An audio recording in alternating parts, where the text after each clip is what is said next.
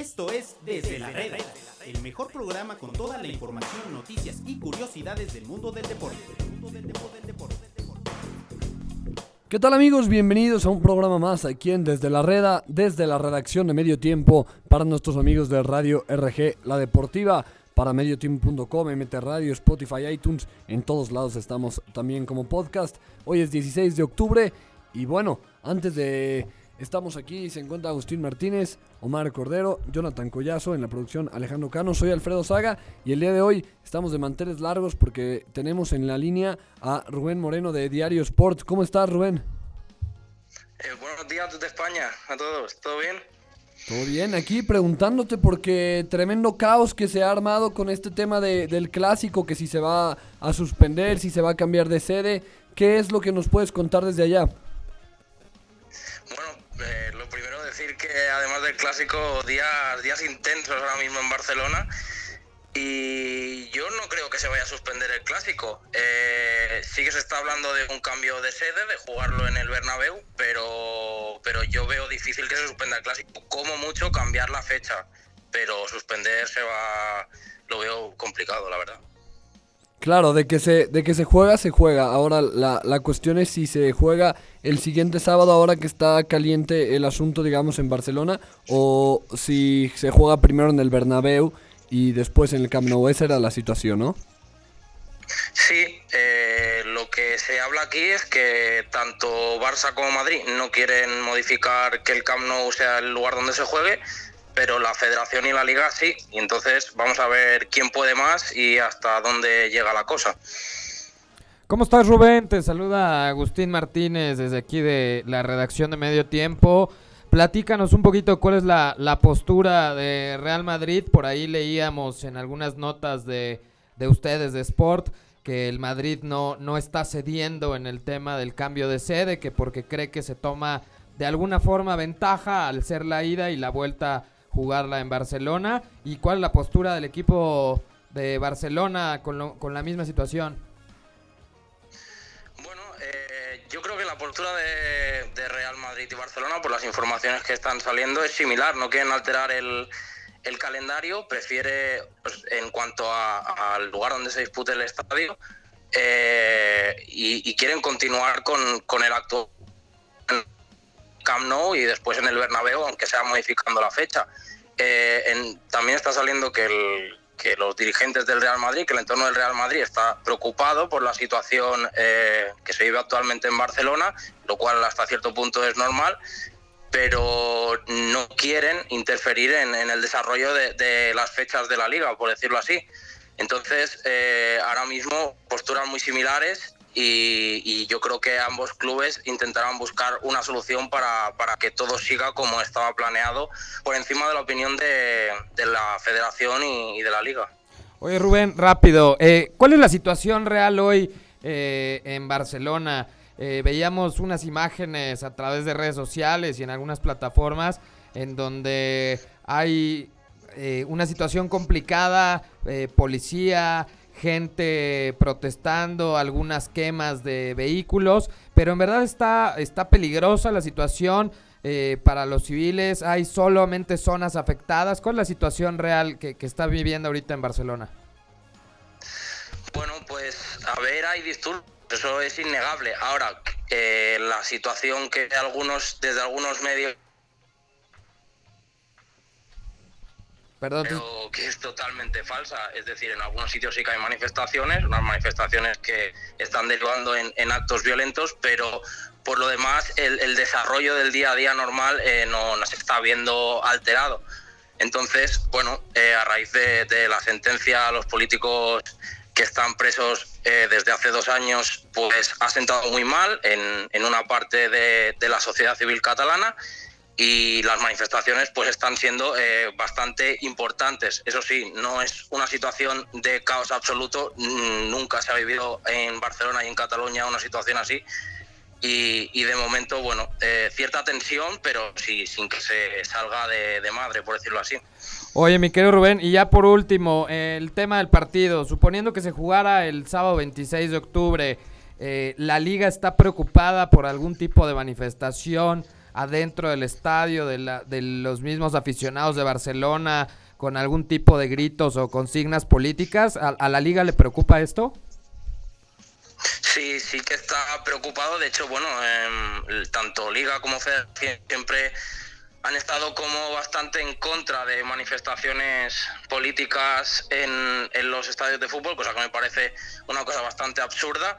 Y realmente por el, tono que están llevando las manifestaciones eh, en estos últimos días, que buscan sobre todo la repercusión a nivel mundial, a nivel fuera de España, el Barça Madrid es un caramelo, es el lugar perfecto donde manifestarse y sí que sería probable alguna acción durante el partido, no algo demasiado escandaloso, pero sí que yo por lo menos no me sorprendería si durante el Barça Madrid viéramos algún tipo de acto. Entonces, bueno, no creo que haya que temer por la seguridad de ninguno de los dos equipos ni de la ciudadanía ese día, pero es bastante probable que si se disputa en el Camp Nou eh, siguiendo el horario y, y, todo lo que eh, está establecido, pues eh, veamos algún tipo de manifestación, sí. Bueno, Rubén, pues muchísimas gracias aquí desde, desde mediotiempo.com. Seguimos platicando para que vayamos viendo qué es lo que sucede con, con, el partido, con la situación en Barcelona. Pero muchas gracias por tu atención y por recibir la llamada. A vosotros, un gusto. Bueno, pues aquí lo tuvimos desde España, Rubén Moreno de, Diario Sport. ¿Cómo ven eh, esta situación?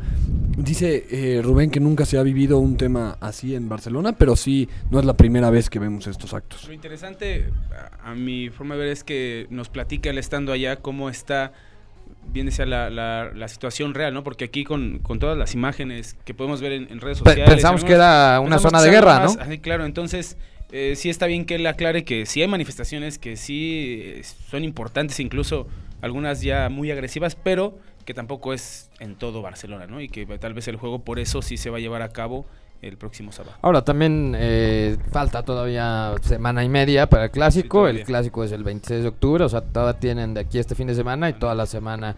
Esperemos que la situación no, no empeore y, y siga, siga adelante, ¿no? Que no se mezclen temas políticos con, temas de fútbol. Ahora, eh, importante también lo que nos dice.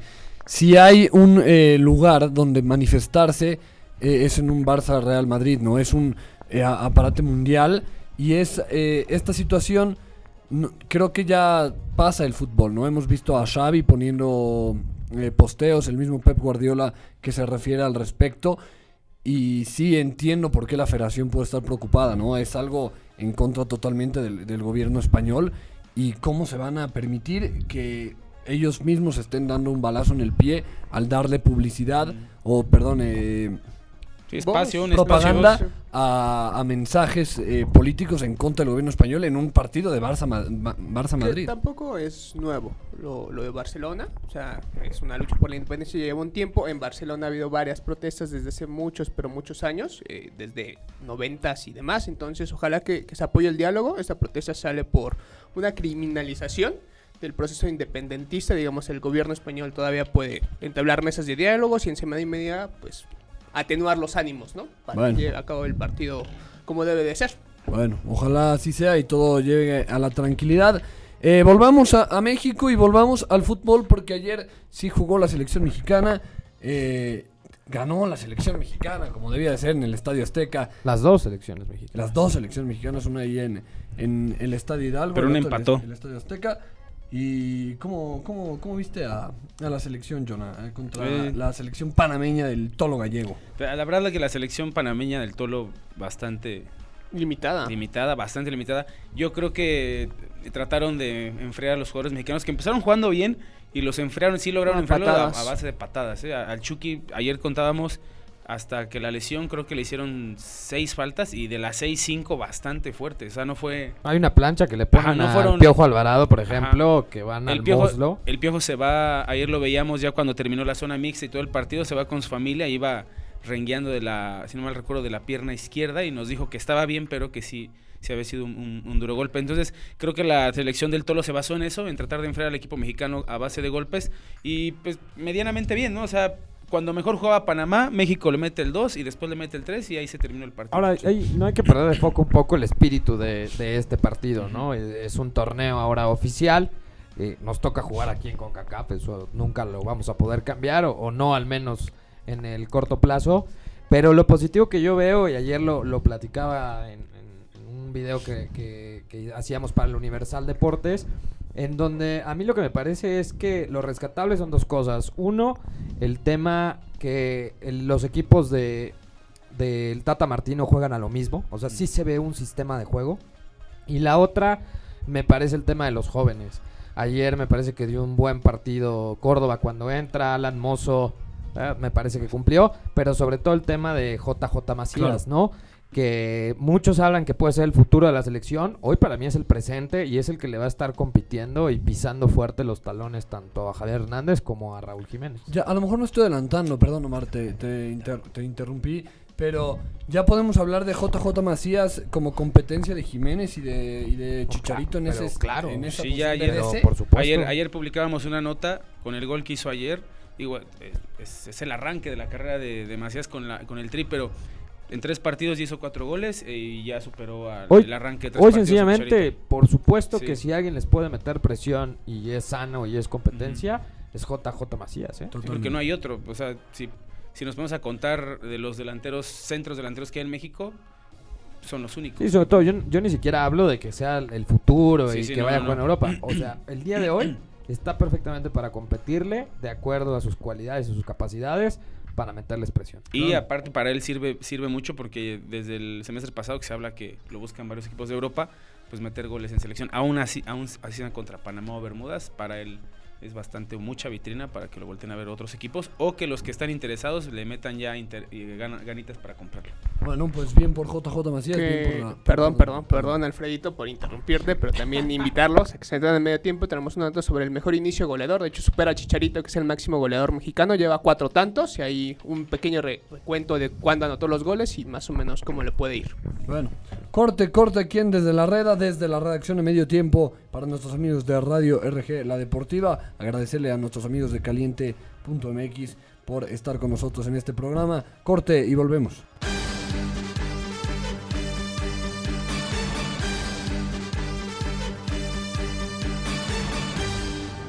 Las notificaciones pueden llegar a ser molestas, pero nunca cuando se trata de fútbol.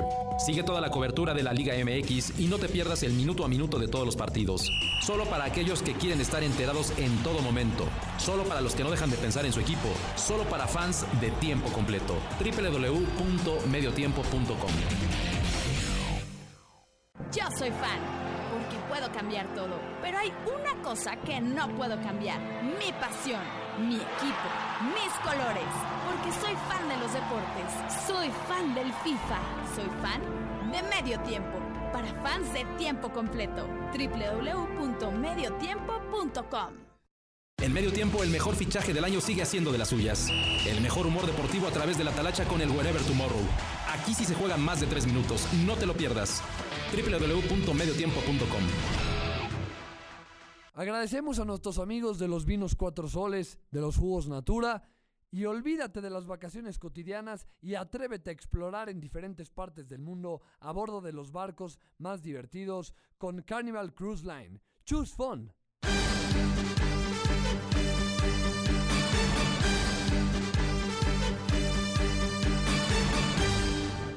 Volvemos amigos aquí a desde la reda, desde la redacción de Medio Tiempo para nuestros amigos de Radio RG La Deportiva. Gracias a nuestros compañeros y amigazos de caliente.mx que siempre están con nosotros. Y eh, bueno, se encuentra conmigo Agustín Martínez, Omar Cordero, Jonathan Collazo, Alejandro Cano en la producción. Soy Alfredo Saga. Jonah, ayer estuviste con el señor eh, Enrique Bonilla y habló sobre algo que está también bastante tenso y es extrafútbol, digamos. Sí. Lo de los tiburones rojos del Veracruz. Sí, ayer justo el presidente de la Liga MX regresaba de, de su tercer viaje en el mes a Veracruz para tratar los temas con los jugadores eh, sobre los adeudos. Y bueno, en gran, para no hacerles tan larga, porque la conferencia, aparte que se tardó dos horas y media en, en llegar, la conferencia duró horas y 40 minutos. Sí, y se disculpó y, y- y también hay que decirlo, Bonilla contestó todas las preguntas que, que le hizo la prensa. Pero bueno, a grandes rasgos dijo que fueron para acercar eh, la comisión de controversias a los jugadores que metieran su controversia porque él intentó sacar dinero de la fianza para pagar a los jugadores, pero la afianzadora que tiene la Liga MX no lo dejó porque dice que necesita obligatoriamente un papel, una controversia, para ellos poder sacar el dinero. En caso de que ellos le dieran el dinero sin la controversia, sería un desfalco y sería un delito. Entonces, lo que dijo, no, la liga no puede hacerse cargo hasta que ellos no metan eh, la controversia. Y los jugadores explicaba que no meten la controversia porque tienen, un, puso un ejemplo, los jugadores tienen un contrato firmado que está registrado en la federación de 100 pesos, ganan 300, pero los otros 200 los tienen eh, hechos en un contrato de palabra con. Que era lo que platicamos justamente ayer o antier en este mismo programa,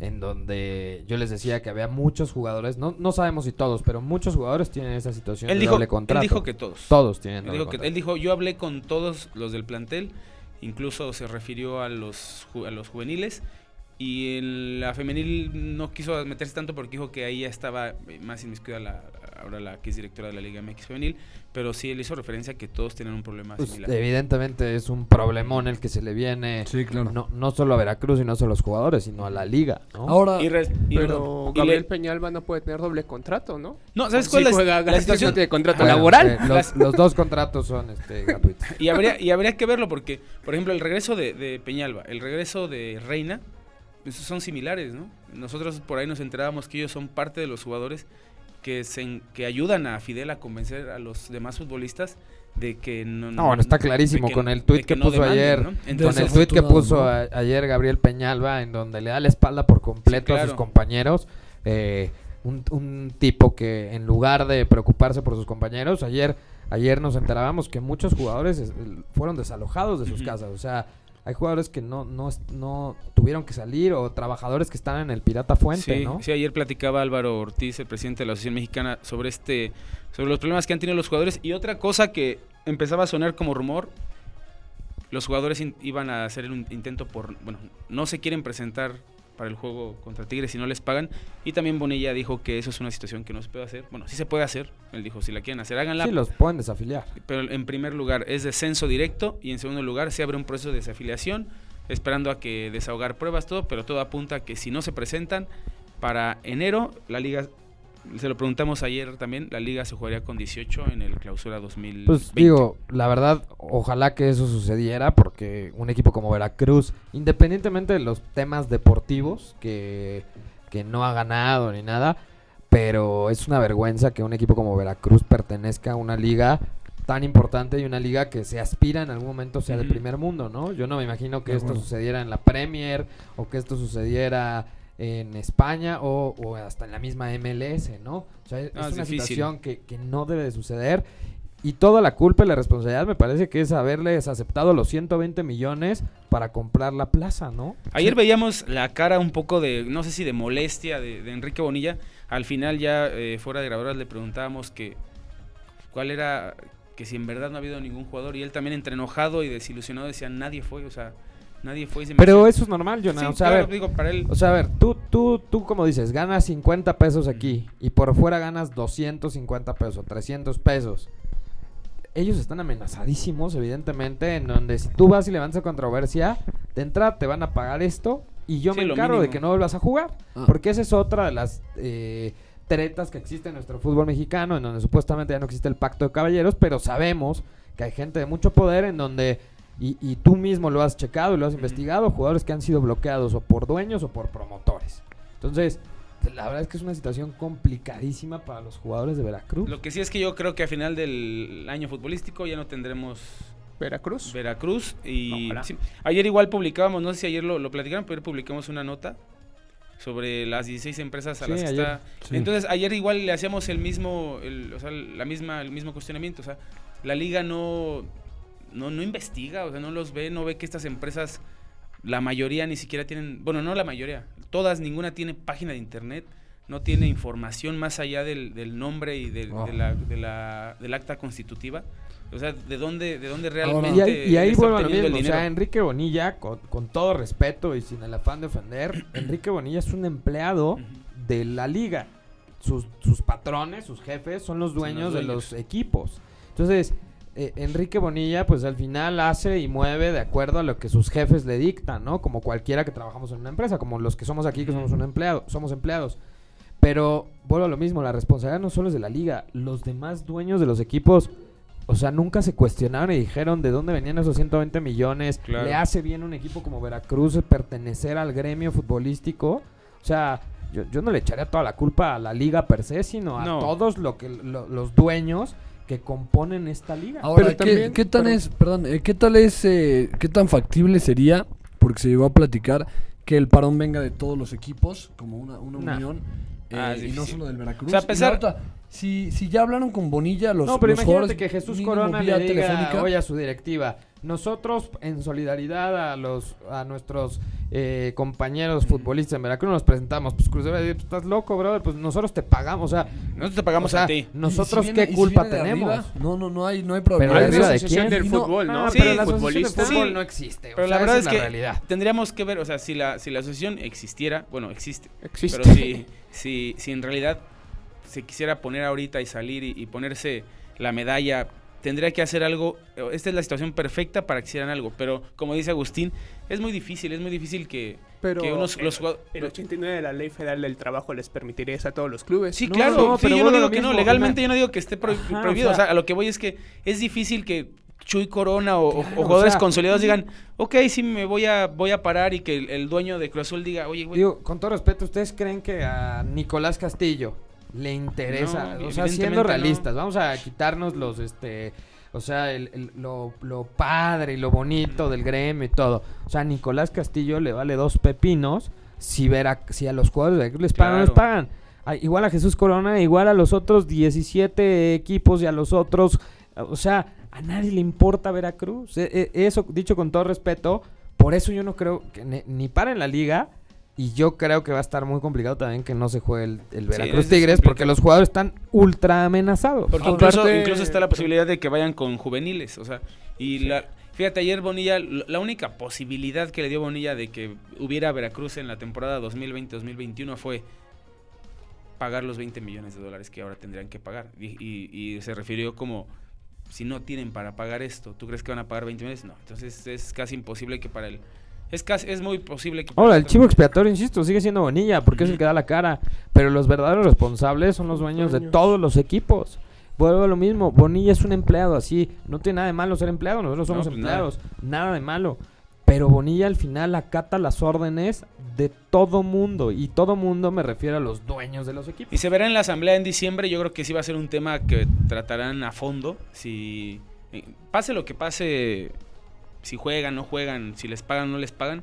Yo creo que va a ser un tema de la asamblea en diciembre si le dan chance a, a Pues en Veracruz la de que misma siga. asamblea extraordinaria que se llevó a cabo, días Ujú. antes Fidel Curi salió a amenazarlos, literalmente a amenazarlos, que él iba a decir no sé qué cosas, Sí, que sí, él que sabe, él que, tenía, no sé que- qué, y, y a mí me pareció que doblaron las manitas y lo dejaron seguir. Bueno, pues que No se sale y si tiene pruebas, que lo pruebe y que... Pero a, lo que voy es que también Fidel Curi se esconde, de repente sale a hablar, de repente no, entonces... Una Eso- verdadera bomba de tiempo, ¿no? Lo sabía, perdón. Eh.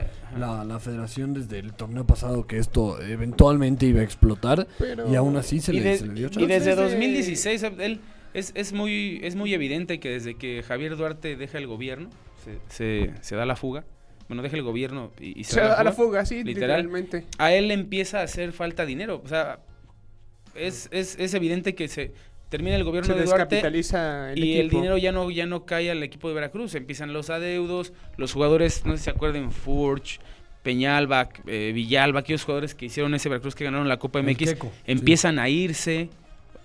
a- Tal vez, tal vez porque ya sabían lo, lo que, Lo que venía. lo que venía. Eh, Fidel empieza con problemas de pago, de pago, de pago. Y, y ahora, ahora incluso se ofendió porque el gobernador de Veracruz dijo que no, no pensaba dar un- destinar un solo peso, Peso. al equipo de fútbol, que sabía que, que el equipo de fútbol era bueno para la ciudad, para el estado, pero que no iban a dar un peso. Se ofendió, muchos de sus eh, personas más cercanas también se ofendieron en redes. eh, es muy, es, es un, como bien decía Alfredo, es una bomba de tiempo, pero la federación lo sabe desde que Fidel llegó a la primera división con la piedad. O sea, Muchos jugadores de Lobos también, ¿no? Muchos jugadores de Lobos. Ha usado el equipo para, para fines políticos, para desfiles. eh, fue multado por el INE por lo mismo. O sea, es, es un personaje que la verdad Pues hizo propaganda política a favor de un partido, porque dijo que si ganaba el partido que hoy ganó, que iba a desaparecer el equipo, iba a ser muy malo para la ciudad, Incluso que no in- votaran por in- ese- intentó por ser alcalde partido. del municipio de Veracruz y su logo era un tiburón, o sea, Sí. Sí, eh, no, no. y él se escudaba que él no era cierto, que o sea, ese es un personaje que el Bonilla y los otros 30 personas para que le griten, eh, que Ah, están sí, a también. favor y le echen porra. Aquella o vez que recuerdo aquella vez porque nos tocó estar en el estadio aquella vez que ganaron la Copa MX, el que era entonces candidato a gobernador Yunes, me parece, Héctor Yunes. Sí. Eh, ahí en pleno terreno de juego se animó a decir que iban a construir un nuevo estadio para 50 mil personas. No, no, no. La Una verdad es que. Y Veracruz es una buena plaza. Sí, pero una su lástima, es es iba, una, ¿no? es Una, joya, la lástima por la gente, por, las- por los aficionados, por la historia de la plaza, ¿no? Pero bueno, muchas gracias, Agus. No, gracias a ustedes. Buen, buen tema este Veracruz y a ver, esperar lo del clásico. Y por fin acabó la fecha FIFA, bendito Sí, ya, ya, ya era hora. Omar, gracias. Un placer que hayas invitados, no se les suele entrar a medio tiempo, que yo, yo me voy a hacer un tatuaje como el de Nico Castillo, ¿no? Está Ah. bastante, Es que bastante te- padre. pero digo, la verdad, tenía mucho tiempo libre Nico Castillo, Mm. pues en algo tenía que Bueno, entretenerse. pero vea, eh, métanse a medio tiempo Bueno, para ya ver, Pero killer, hácelo, ¿eh? Para- para- con la risa de Alfred. para ver el tatuaje este que me voy a hacer. El killer Nico Castillo, vuelve. Vamos a ver su hat-trick en Aguascalientes. ¿Por qué estás contento, amigo? Es como si... ¿De que vuelva? Pues Sí. eh, contento como el Joker. Ah, no, bueno, te- quémame la nota. Mata el clickbait. Mátalo, mátalo, Te amigo. no te, preocupes. Que se lesiona en Aguascalientes otra vez. Bueno, Sí lo usa. está. Gracias, Jonah. De ¿va a ser nada, gracias por Jiménez? invitarnos. Sí, yo creo que sí. Ya es, es- esa siempre se lesiona de lo mismo, entonces yo creo que ya no tarda. Bueno, gracias también a Alex Cano, a nuestros amigos de caliente.mx. Somos aquí eh, medio tiempo, estamos desde la reda, desde la redacción de medio tiempo, para nuestros amigos de Radio RG La Deportiva. Hasta mañana. Esto fue Desde la Reda. Los esperamos mañana con más información del mundo del deporte.